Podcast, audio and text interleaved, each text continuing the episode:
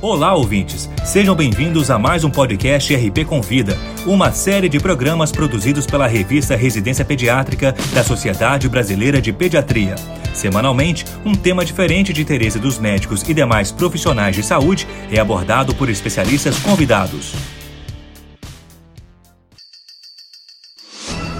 Nesta edição, abordaremos o tema toxoplasmose congênita para falar sobre o assunto, convidamos a doutora Alicia Moreira, membro do Departamento Científico de Neonatologia da Sociedade Brasileira de Pediatria.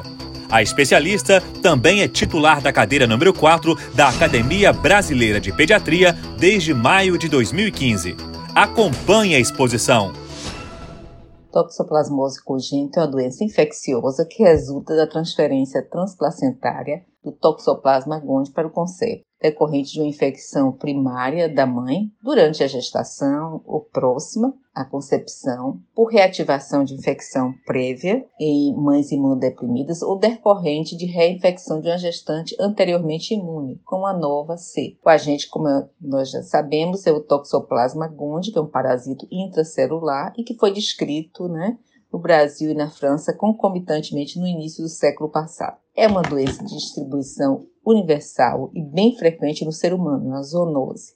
A prevalência varia de região em região, mais comum em países tropicais. Então, nosso país é um país de fácil disseminação. O índice de infecção está relacionado a hábitos alimentares, higiênicos, população de gatos e ao próprio clima. Estima-se que nascem em torno de 1 a 10 crianças infectadas pelo Toxoplasma gondii para cada 10 mil nativos em todo o mundo. Então, é um número expressivo mesmo de crianças acometidas. O risco de transmissão é em torno de 40% e ele vai variar e vai ser mais grave conforme o início da gestação e a chance de transmissão aumenta no decorrer da gestação. Então, nós começamos por 15% no primeiro trimestre, com acometimento com repercussões graves, com lesões, inclusive deformadoras, né? com óbito fetal ou neonatal, sequelas importantes. Depois, nós temos 25%, que é quando no segundo trimestre o RN apresenta manifestações subclínicas,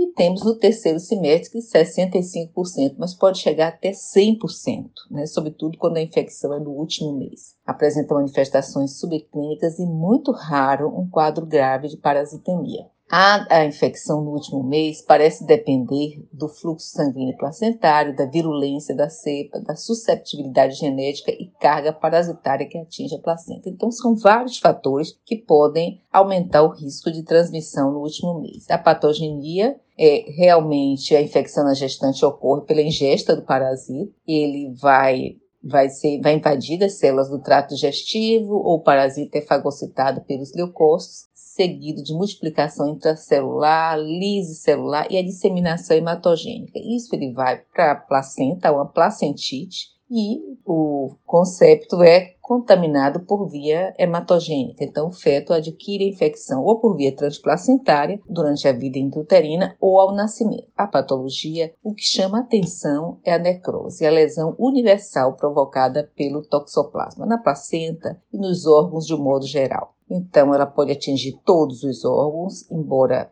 predominantemente nós conhecemos que as lesões são mais graves a nível do sistema nervoso central e as lesões oculares. Né? Nós temos necrose importante no sistema nervoso central, com microcefalia, com hidrocefalia, né? e chama atenção realmente para a agressão que é o sistema nervoso central e ao ocular. Então, nós vamos ver a corioretinite, podemos ter várias complicações, catarata, enfim. O acometimento é bastante conhecido, mas também podemos ter acometimento de outros órgãos, intestino, pâncreas, testículo, ovário, pulmões, pode ter uma pneumonia, né? É, suprarrenal, ouvido. Então, uma série de outros órgãos podem ser acometidos. Né? O sistema hematopoético também, com a discrasia sanguínea importante, acometimento hepático. Então, isso tudo pode levar a alterações, a manifestações clínicas que, na grande maioria, o, o bebê, ao nascer, ele é assintomático, 70%.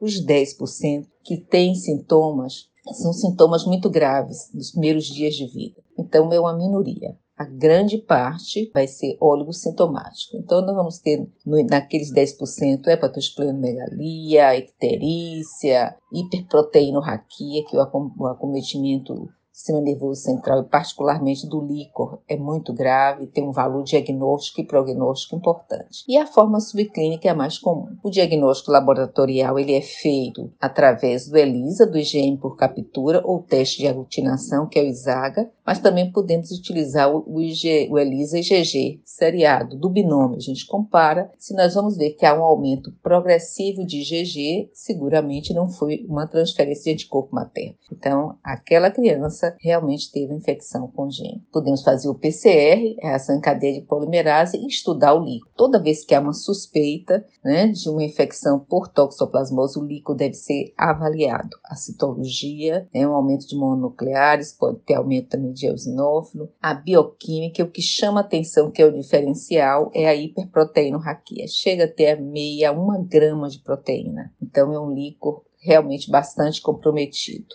E podemos fazer os exames de apoio, né? O raio-x de crânio, ultrassom de crânio, ecocardiograma, sobretudo quando suspeitamos de miocardite, o estudo da placenta, que vai ter um valor pelo número de necrose que tem uma placenta menor, pode ser até também uma placenta grande, hidrópica, o feto, inclusive pode ser hidrópica e a placenta aumentada mas nesse estudo da placenta, as áreas de necrose também têm valor prognóstico. Oftalmoscopia, audiometria, o eletroencefalograma pode ser feito quando há suspeita de convulsão. E o tratamento, ele é feito naquelas crianças que têm o diagnóstico clínico e laboratorial. Então, quando há confirmação do diagnóstico laboratorial, elas devem fazer uso da sulfadiazina, da pirimetamina e adicionar o ácido folínico para combater a ação antifólica da pirimetamina com supressão medular. Preconiza 5 a 10 mg três vezes na semana. A sulfadiazina e a pirimetamina, nos seis primeiros meses, elas estão, usam diariamente e depois de seis meses, a sulfadiazina continua diariamente e a pirimetamina em dias alternados.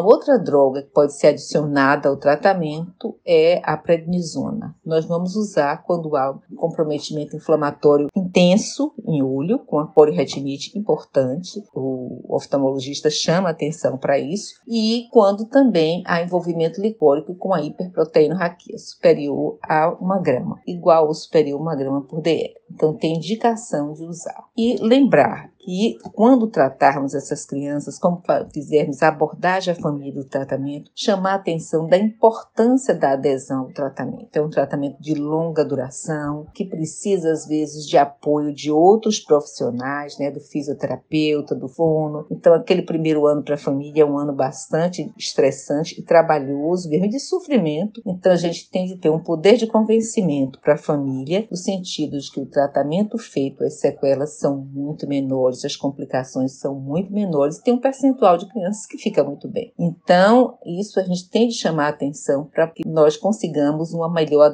adesão ao tratamento. Né? E ações preventivas que nós, médicos, temos de ter esta noção de saber realmente como prevenir, né? de ficar atento para isso nos diversos segmentos né? nossos, nas oportunidades que temos com a avaliação sorológica pré-gestacional, triagem sorológica no primeiro trimestre e mensal nas gestantes eh, suscetíveis, tratar gestantes infectadas, educação higiênica, dietética gestante suscetível e a triagem neonatal para infecção. Então, isso é bem importante, além também das mães soropositivas para HIV. Né? Então, investigar toda mãe que é soropositiva para HIV, investigar o seu bebê para infecção do grupo TOX, particularmente com toxoplasmose. Então, isso nós devemos chamar bem atenção e eram essas as considerações que eu gostaria de fazer e fico à disposição.